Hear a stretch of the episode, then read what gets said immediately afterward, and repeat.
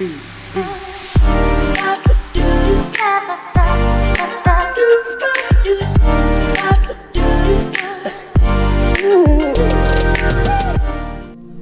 história não termina bonitinha quando Davi dá uma setada o gigante cai.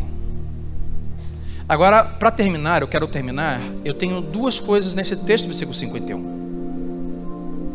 A primeira delas é o porquê Davi precisa arrancar a cabeça do gigante.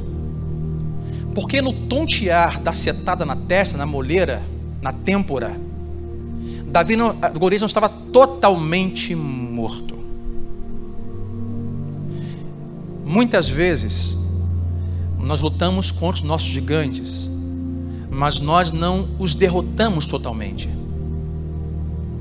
Para nós é o suficiente nós tontearmos eles. Para nós é suficiente uma crise no casamento termine num jantar, sem discutir a relação ou conversar de fato ou perdoar o outro.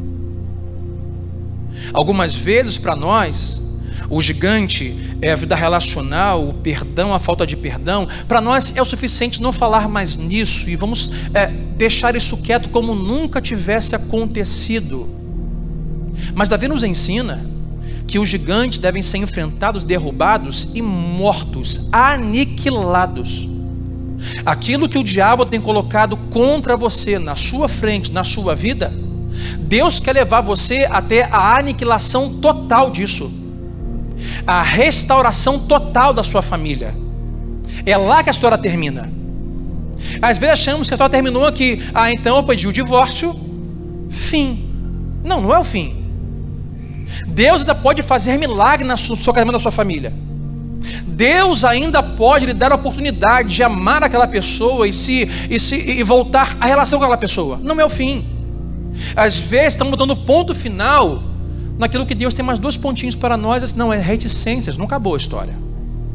O diabo está tonto, o gigante está tonto, o desafio está meio balançando, mas vamos até aniquilar. Sabe por quê, irmãos?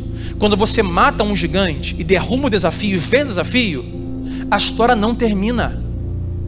A história não termina com a setada. Mas a história também não termina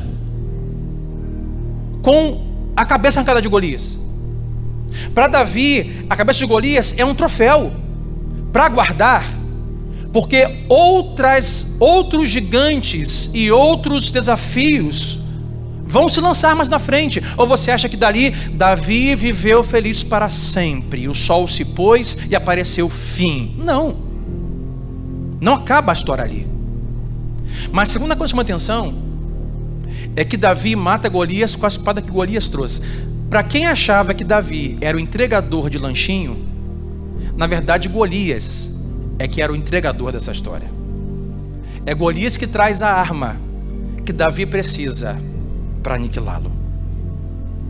Às vezes as batalhas e as lutas estamos vivendo e nos sentimos assim, sem arma, sem saber o que fazer, sem estratégia, sem dinâmica, sem força. Deus, no meio da batalha, Deus pode usar o inimigo, Deus pode usar a situação, para de lá você conseguir tirar força, estratégia e arma para vencer as suas lutas e os seus gigantes. Golias não sabia que estava levando para a batalha a espada que Deus usaria através de Davi para matá-lo. Sabe o que me lembra? Me lembra o profeta Isaías, quando diz assim: Nenhuma arma, nenhuma espada forjada contra você prosperará. Duas coisas importantes. Primeiro, as armas são forjadas. Nenhuma arma que foi forjada, então as armas são forjadas. Os gigantes existem, os desafios vão te encontrar. O que Deus garante é: nenhuma arma que foi forjada contra você prosperará. Quando você lê o versículo anterior desse texto, você entende o que isso significa. Deus diz: Eu fiz o ferreiro. Eu fiz o ferreiro. O ferreiro que vai forjar a arma para te atacar, foi eu não só que fiz a arma, eu fiz o ferreiro. As armas que o diabo vai usar para te atacar, Deus não só pode usá-las, mas foi Deus que criou o diabo. O diabo é a criatura, a criação de Deus, e tudo está nas mãos de Deus. Deus pode usar o que ele inventar, Deus pode usá-lo a seu favor. Deus tem o poder de todas as coisas em suas mãos.